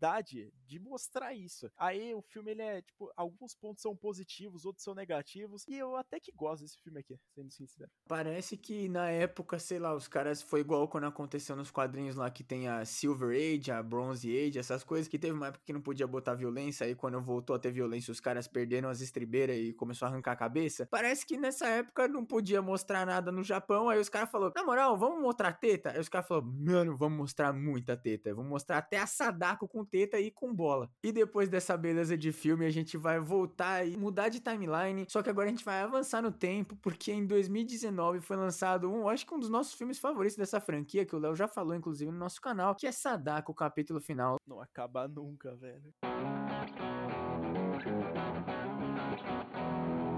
Sadako, o capítulo final, a gente acompanha uma psiquiatra que ela vai lá e começa a ter consultas com uma menininha que ela tem poderes telecinéticos. Nossa, eu não aguento mais ouvir essa história. E aí a menina, ela vai lá, depois de ser provocada pelas criancinhas, ela vai lá e joga um carrinho de enfermagem nelas. E foda-se. E para vocês que se perguntaram por que que eu falei na introdução desse filme que o Léo já trouxe pro canal, né? Vocês que não acompanham o nosso canal, inclusive sigam e se inscrevam, né, lá no YouTube, o canal Sem Memória. O Léo tem um quadro de filmes de youtuber, porque ele ama filmes de youtuber. Inclusive, é um tema que a gente pode tentar trazer um dia aqui pro podcast. Eu não sei. Eu não sei se eu quero fazer isso, mas o Léo levou lá porque no meu aniversário eu pedi para ele fazer, porque irmão dessa psiquiatra, ele é nada mais, nada menos que um youtuber e ele desaparece depois que ele vê o vídeo da Sadako. Esse cara é praticamente um Lucas Neto japonês, porque ele faz vídeo tipo criancinha e pá, fazendo para chamar as crianças, e aí do nada ele decide trocar o conteúdo dele, ele vai lá e investiga uma cena de crime dessa própria menininha que eu tinha falado que ele lança o carrinho de enfermagem nas crianças, que ela tinha conseguido escapar da mãe, que já tava meio biluta etérea da cabeça, e falou que ela era encarnação da Sadako. E aí depois a menina ela sair do armário, não naquele sentido que você deve estar tá pensando, ela vê a própria Sadako num canto, depois da mãe dela ter botado fogo, e o apartamento pega fogo, a mãe morre e a criança sai andando como se nada tivesse acontecido. E aí a porra do Lucas Neto da Deep Web aparece lá, faz um vídeo e ele desaparece. E incrivelmente, só cinco dias depois, a irmã dele, a psiquiatra vai perceber. Vocês podem ter percebido que isso é exatamente a mesma história do grito. A pessoa tem a casa lá com a maldição e a pessoa vai na casa e desaparece. Sim, eles misturaram tudo, mas incrivelmente esse filme é maravilhoso, cara. A gente contando, tá parecendo que o filme é uma bosta, mas ele não é ruim, mano. A gente tenta descrever assim ele, vai parecer realmente que o filme é uma merda. Não tem como falar, meu Deus do céu, que filme espetacular. Mas, cara, a direção é prestativa, as atuações são divertidas. A Sadako, ela aparece nos momentos exatos, ela aparece parece um croquete, parece um baconzitos quando ela tá andando, porque faz mais barulho do que plástico bolha. Nunca vi isso. É uma personagem muito icônica, e nesse filme aqui eles sabem mostrar ela. Tudo bem, ela, eles inventam uma história safada aí para colocar ela ali no meio para falar que essa menina seria a reencarnação dela, mas cara, funciona. Eu acho assim, ele meio que faz parte da timeline do Ringo 0, Ringo 1, Ringo 2, né? Aqui não tem o Espiral e o Sadako 3D. Só que ao mesmo tempo, eu acho que não só os caras perderam as estribeiras, né? Chutaram o balde, foda-se, mas também é legal, porque eu não sei, eu gosto assim desse negócio dos caras terem já a base, né? Tipo, você lê lá, Sadako, capítulo final. Mas você vê que não é Ring. Então é uma história da Sadako. É como se a Sadako fosse uma lenda urbana que criou força porque as pessoas vão lá e ficam assistindo e dando energia para ela, entendeu? Acreditam que a menina é a reencarnação dela, aí cria uma maldição na casa, o cara vai lá e cria a maldição da Sadako de novo porque ele foi na casa. E aí o vídeo dele é usado como se fosse aquele vídeo lá que a gente já tinha comentado, porque a irmã, a protagonista, ela vai lá, assiste e ela percebe em algumas partes assim algumas coisas muito estranhas e literalmente ela consegue ver o irmão dela sentado numa das cenas que é quando ele tá tipo sentado em posição fetal dentro de uma caverna. E é incrivelmente depois que ela vai conversar com um cara que é professor roteiro pra caralho, que ele vai lá e fala: "Nossa, eu conheço essa caverna, coincidentemente, é em tal lugar. Vamos viajar para lá". Então vai a nossa protagonista salvar o irmão dela. Eles chegam lá nessa caverna e aparece finalmente a Sadako. E aí nesse ponto do filme você deve estar tá pensando, mas ela não tinha reencarnado ou ela não estava presa na casa? Não, gente, o que acontece é que a Sadako ela usa a força do poço e ela sequestra crianças, porque a menininha estranha que tem poderes telecinéticos, ela vai lá e aparece aqui, só que só aparece a alma dela, porque o corpo dela tá num hospital, em coma. E aí, para salvar a menina, a nossa protagonista meio que vai se sacrificar, porque ela tá tentando salvar o irmão dela. Só que aí, quando tem as crianças lá, ela vai salvar as crianças. Só que aí, no final, o irmão dela se entrega pra Sadako, e aí ele morre. E aí, as meninas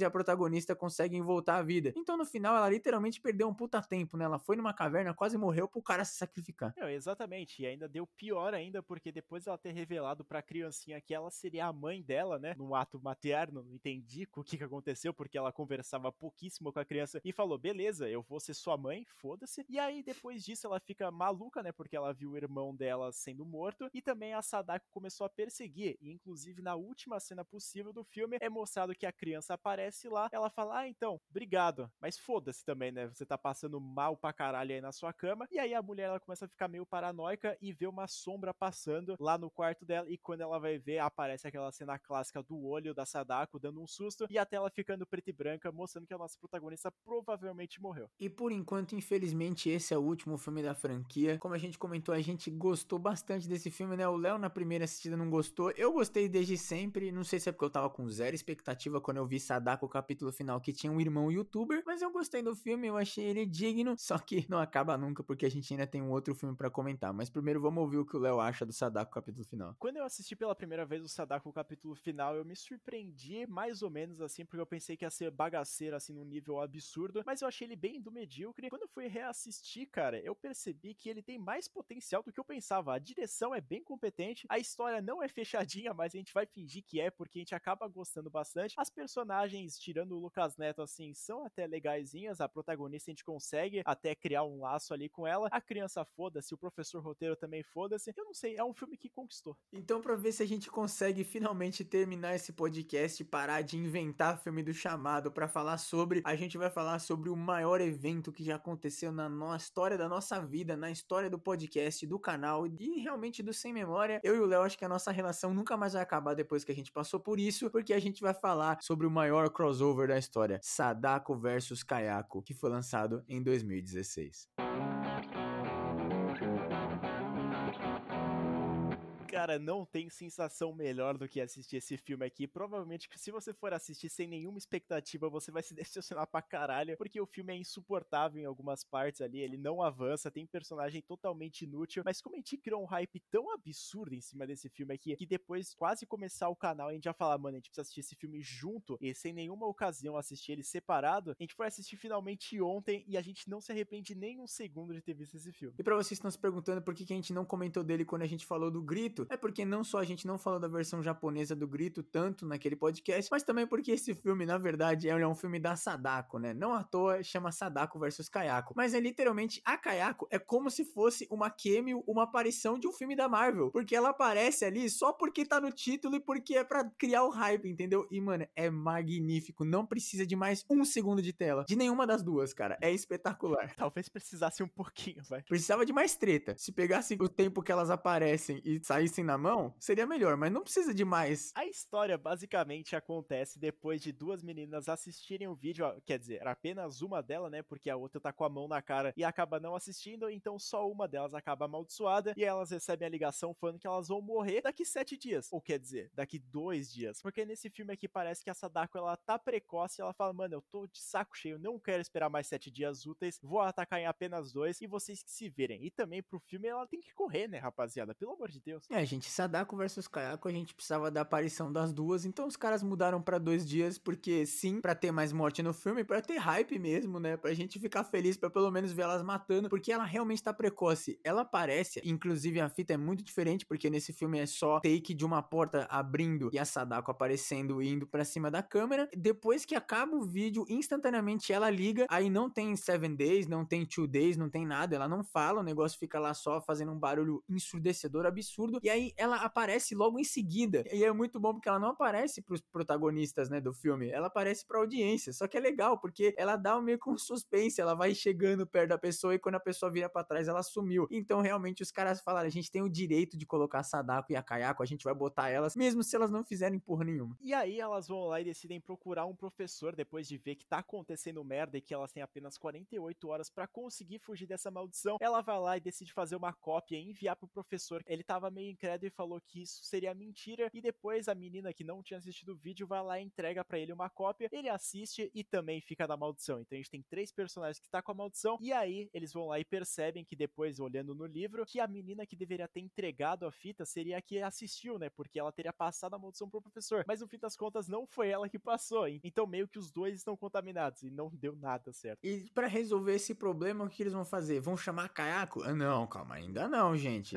Respira. Eles vão primeiro num exorcista ou numa exorcista, que é uma velha muito louca das ideias, e ela vai lá e começa a fazer a menina tomar um caldeirão de água e jogando água e dando tapa na cara da menina. É incrível, eu adorei esse exorcismo. Só que aí, quando ela consegue finalmente tirar a Sadako do corpo da menina, na verdade ela não tira do corpo, ela só faz ela aparecer, e a Sadako simplesmente mata todo mundo com uma cena espetacular, porque depois ela quebra pescoço de duas pessoas, ela possui a velha, a velha começa a se enforcar, e aí o professor das meninas vai lá ajudar a velha, e ela dá uma cabeçada no cara, e ela explode a cabeça. O cara fica igual uma panqueca. Essa cena é espetacular, velho. Parece um, o Phineas, do Phineas e Ferb, mano. O efeito prático desse filme é absurdo. É muito bom. E é muito inesperado, velho. A gente nunca vai pensar que no filme da Sadako ou da Kayako a gente vai ver uma cena dessa. Cara, e a direção, ela é legal. Eu pensei que ia ser um filme trecheira pra caralho, mas realmente eu acho que os caras colocaram dinheiro nisso aqui e falaram, mano, se vai aparecer as duas juntas, tem que ter uma direçãozinha legal. E realmente tem. Eu me surpreendi pra caralho assistindo esse filme. Mano, é que assim, é muito difícil fazer um filme de crossover, principalmente num que os protagonistas, né, as pessoas humanas têm que vencer, igual acontece no Fred vs Jason. Teria outras formas, talvez, mas eu acho que o jeito que eles conseguiram encaixar, tudo bem que essa parte do exorcismo e realmente a última opção de acabar com a maldição da Sadako é chamar a Kayako não é tão legal. Não, a gente queria ver elas realmente na trocação franca, igual o Fred vs Jason. Mas eu acho que eles conseguiram fazer uma história levemente digna, porque muito pela produção do filme, igual ela falou, pela direção e realmente porque, mano, é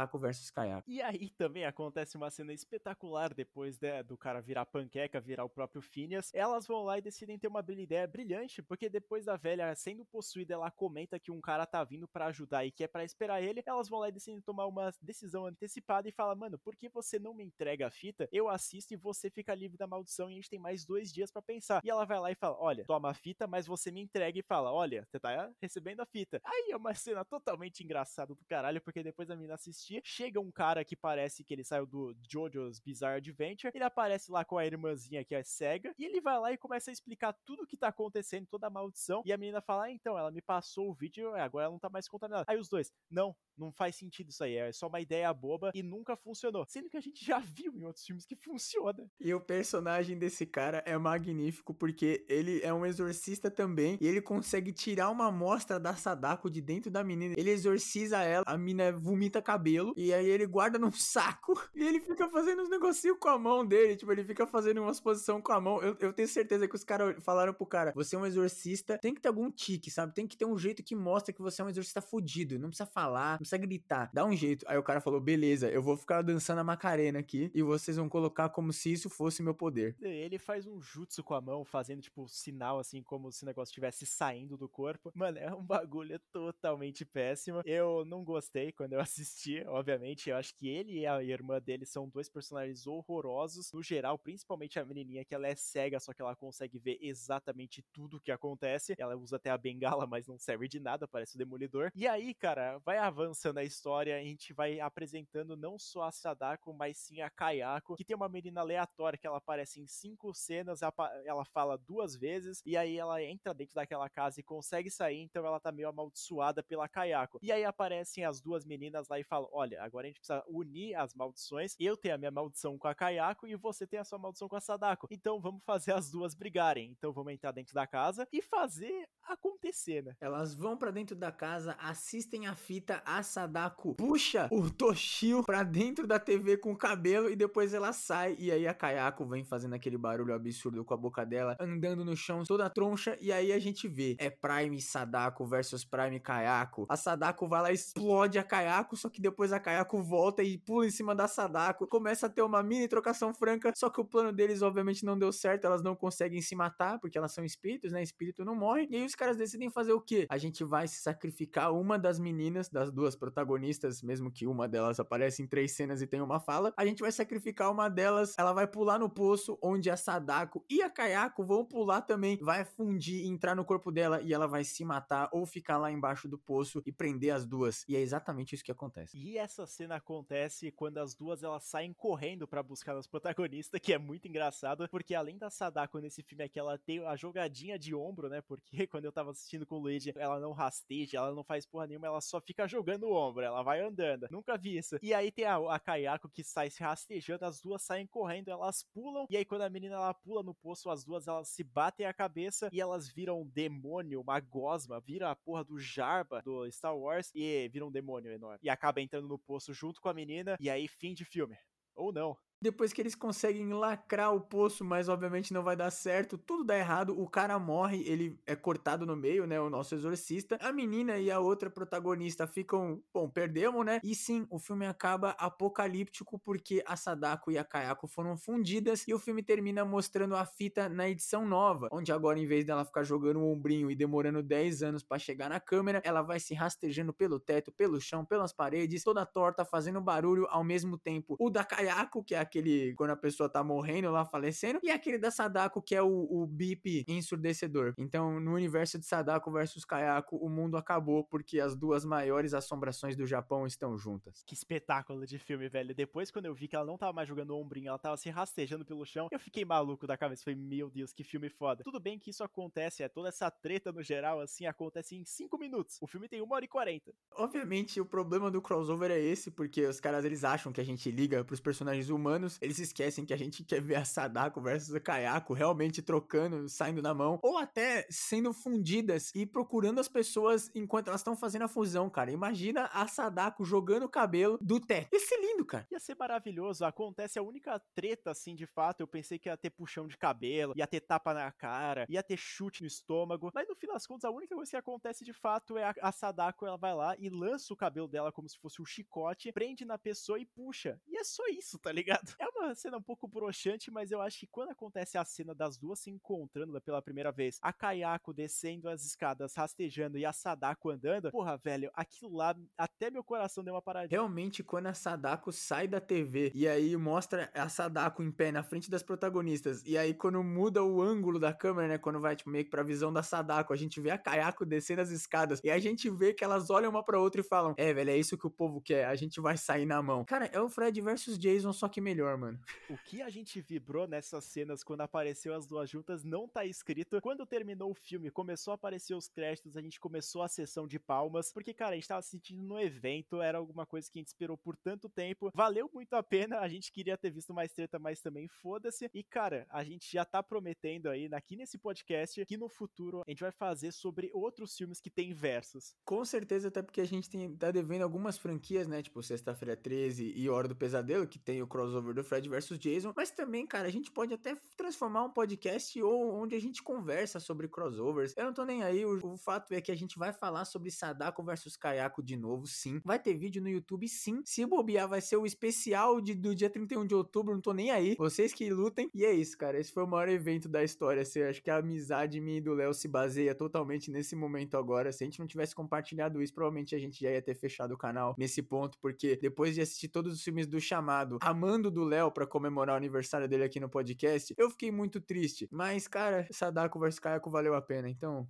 obrigado. Cara, é o maior presente, assim, que eu tenho, porque assistir todos os outros filmes, os 12 filmes da franquia do Chamada, e ver o Lid passando mal com os filmes que eu tinha passado mal já também, é o puta de um prazer foda, eu gostei demais, e provavelmente na próxima vez a gente vai falar sobre outra franquia mais absurda ainda. Até porque a gente tá chegando num ponto já de que a gente meio que tá saindo do mainstream, mas a gente ainda tem alguns dos grandes para falar, né? O Chamado, por exemplo, é uma franquia grande, só que a gente não esperava que a gente ia falar de todos os filmes, né? A gente tava pensando em falar só dos Estados Unidos, mas eu dei esse presente pro Léo, assim como ele deu o meu presente de falar sobre filmes de palhaço. Então é isso, gente. Se vocês tiverem alguma franquia absurda aí, manda aqui nos comentários e, e vamos, vamos falar bosta, né? Lembrando também que a gente não sabe onde tá para assistir os filmes, porque praticamente todos os filmes eles trocam de streaming a cada mês, eu nunca vi isso. Quando eu assisti, eu falei pro Luigi assistir, ele não conseguiu naquele local. Então, mano, a única coisa que eu sei é que Sadako vs Kayako está no Prime Video, a gente garante isso aí, então corre e assista esse. Porque você não precisa assistir os outros para entender. O Ringu 2 também tá no Prime e a maioria dos outros tá no YouTube. Alguns vão estar tá em francês, alguns vão estar tá legendados em italiano, mas vocês dão um jeito. Assiste o filme, depois lê um resumo ou escuta o podcast, né? Provavelmente esse aqui tenha sido o maior podcast do canal, a gente tá muito feliz de anunciar isso aqui. E a gente também diz muito obrigado por ter ficado até aqui. A gente vai finalizando esse podcast, então não esquece de seguir a gente no nosso canal do YouTube, que provavelmente vai vir um vídeo do Sadako vs Kayako. E também se inscreve lá, ativa o sininho que a gente tá postando vídeo da quarta-feira e um vídeo extra na segunda da sexta. E não menos importante, também tem um arroba sem memória podcast, que é o Instagram do canal, onde a gente vai postar atualizações sobre esses podcasts que estão saindo aqui, notas sobre os filmes que a gente acabou de falar e, obviamente, algumas notícias do mundo do terror. E para vocês que querem comemorar esses eventos com a gente, tipo Sadako vs Kayako, sigam a gente no Instagram, Twitter e o The Box, nossa rede social de críticas. Todos os links estão na descrição na plataforma que você estiver ouvindo. Você também pode responder a perguntinha ou a enquete que está disponível no Spotify, onde ficam as letras das